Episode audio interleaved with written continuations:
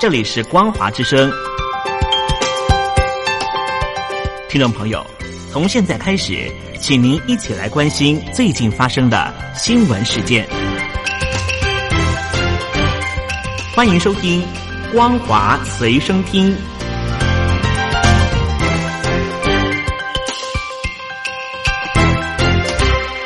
各位海峡两岸的听众朋友们，大家好！非常欢迎您收听今天的光华随身听，我是佑佳。在今天新闻，首先我们来关切的是诺贝尔物理奖六号揭晓，英国的数学物理学家潘罗斯、德国天文学家根茨尔与美国天文学家吉兹共享殊荣。三个人因为研究与发现宇宙当中最奇特的现象——黑洞而获奖。其中呢，吉兹更成为诺贝尔物理奖从一九零一年颁发以来第四位获奖的女性。而英国学者潘罗斯呢，以发现的黑洞形成是广义相对论的可靠预测获奖。他呢是当代最重要的数学物理学家之一，长期与已经过世的物理学家霍金合作，两个人并且提出潘罗斯或惊奇点定律等相关的研究。另外呢，两名得奖者根策尔与吉兹，则是在人类所在的银河系当中呢，发现了超大质量的致密天体。截至目前为止，巨大黑洞是该天体唯一可能的解释。而诺贝尔物理奖委员会呢也强调，今年的得奖者是黑洞研究开创新的领域，有待未来人类去探索。这是诺贝尔物理奖连续两年颁给天文研究领域的学者。另外，我们看到了美国、日本、澳洲与印度外长六号呢，在东京进行了四方安全对话，聚焦呢新冠病毒肺炎的疫情，还有建立自由开放的印太倡议与各方经济与安全合作等相关的议题。这是日本首相上任以来首度举行国际部长级的会议，而这场四方安全对话参与者包括了美国国务卿蓬佩奥。日本外相茂木敏充，还有澳洲外长潘恩与印度外长苏杰生，就共同合作维护区域和平与稳定达成共识。蓬佩奥呢，也在会议当中强调批判中共在疫情所扮演的角色。其实，我们看到了确诊新冠病毒肺炎的美国总统川普呢，五号从华特里德国家军事医学中心出院了。随后呢，登上白宫阳台，拿下口罩，礼敬致意。他还宣称拒绝让疫情影响生活。呼吁美国人民出门，自己呢也打算如期参与十五号的第二场美国大选的辩论会。而美国总统川普三号呢入院之后呢，五号配合戴上口罩自行出院，搭乘陆战队一号直升机返回白宫。随后呢，在众目睽睽之下拿下口罩，比出赞的手势，并且礼敬致意。全程虽然不发一语，但是呢，仍然是传达了健康无碍的讯息。白宫医疗团队接着召开记者会，表示说，川。普已经符合甚至超过出院的标准，但是强调川普总统呢将会继续接受全天候的医疗照顾。继续，我们把焦点转回台湾。我们看到了一百零九年十月十号的双十国庆大典即将要来临。昨天清晨，首队进行空中的全兵力预演，包括 UH 六零 M、CH 四拐 SD、F 十六 V 及 AT 三教练机分别编列通过了总统府的上空，各型机队整齐而且顺利的完成飞行任务，呈现国军坚实战力与训练的成果。我们看到昨天七架 UH 六零 M 接两架吊挂巨幅国旗的 CH 四拐 SD 由北而南通过了景福门的上空，进行旋翼机分列式的预演。随后呢，F 十六 V 级 AT 三教练机分别以五机大雁队形编列，先后通过了总统府的上空，进行快速机分列式的预演。在地面与空中人员完美配合之下，顺利完成预演的任务。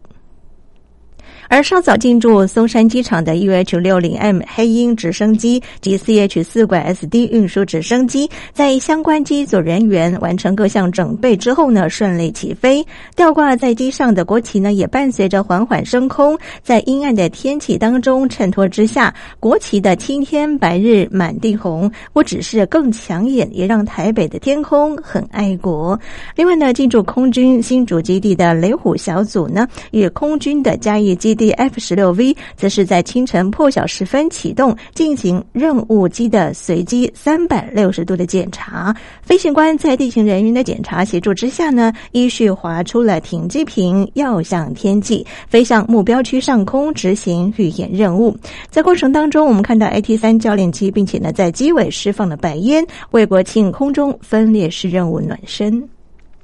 而今年的国庆烟火呢，在十号晚上八点钟首度在台南市释放，预计释放一万六千八百八十二发，约莫是三十三分钟，分为回眸大园、台南古称，还有古都府城、抗疫英雄、国防自主以及团结台湾民主胜利这五大节目。绮丽璀璨的烟火搭配动人的音乐，将会带给民众视觉、听觉上面全新的感受。而适逢台南县市合并。直辖市十周年，台南市政府呢，从九月底开始呢，扩大举办沙昆赞台南营系列的庆祝活动，为国庆烟火暖身。另外，在各县市呢，也会举办相关的国庆庆祝活动，欢迎朋友们可以踊跃参与。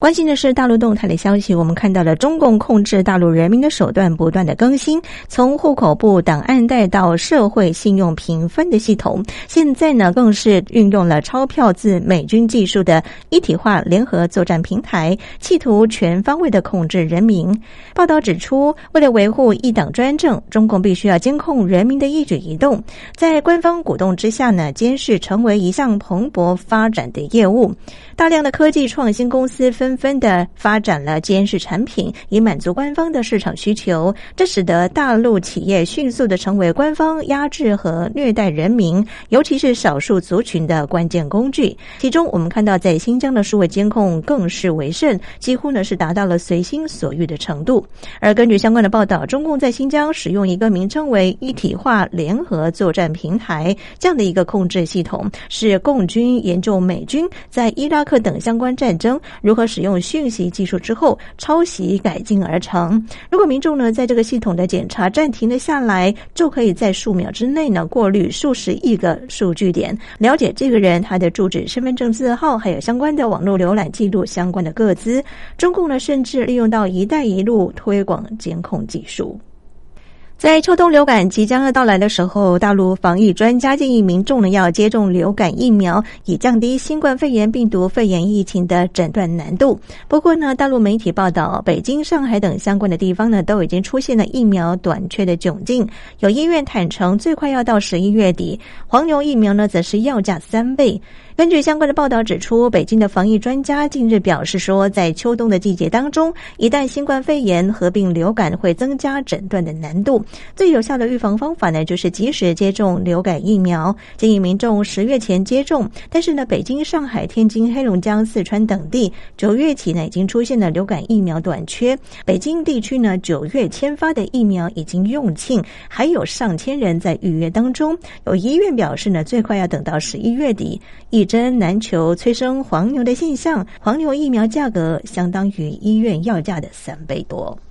而大陆十一长假期间呢，旅游业者出现了疫情爆发之后前所未有的繁荣，出游人数和消费的支出呢都出现了强劲的反弹。但是呢，假期前四天的大陆全境旅游的总数呢，比去年同期下跌了两成二，旅游的收入比同期下跌了三成一。分析呢也表示说，个人的消费增长仍然是面临严重的困难，长期来看恐怕成为拖累大陆经济复苏的挑战。而根据相关旅游主管单位的数据，显示，一到四号全境共接待了旅客十四点二五亿人次，收入达到三千一百二十亿元。相较于全球其他国家十一的表现呢，让人意外。而分析呢也表示说，在旅游人数与开支下滑的情况之下，要完全恢复到疫情前的水准，恐怕仍然有困难。这对于官方声称双循环经济战略架构的挑战呢，主要在于大陆内外的环境发生重大的变化。出出口和投资都已经熄火，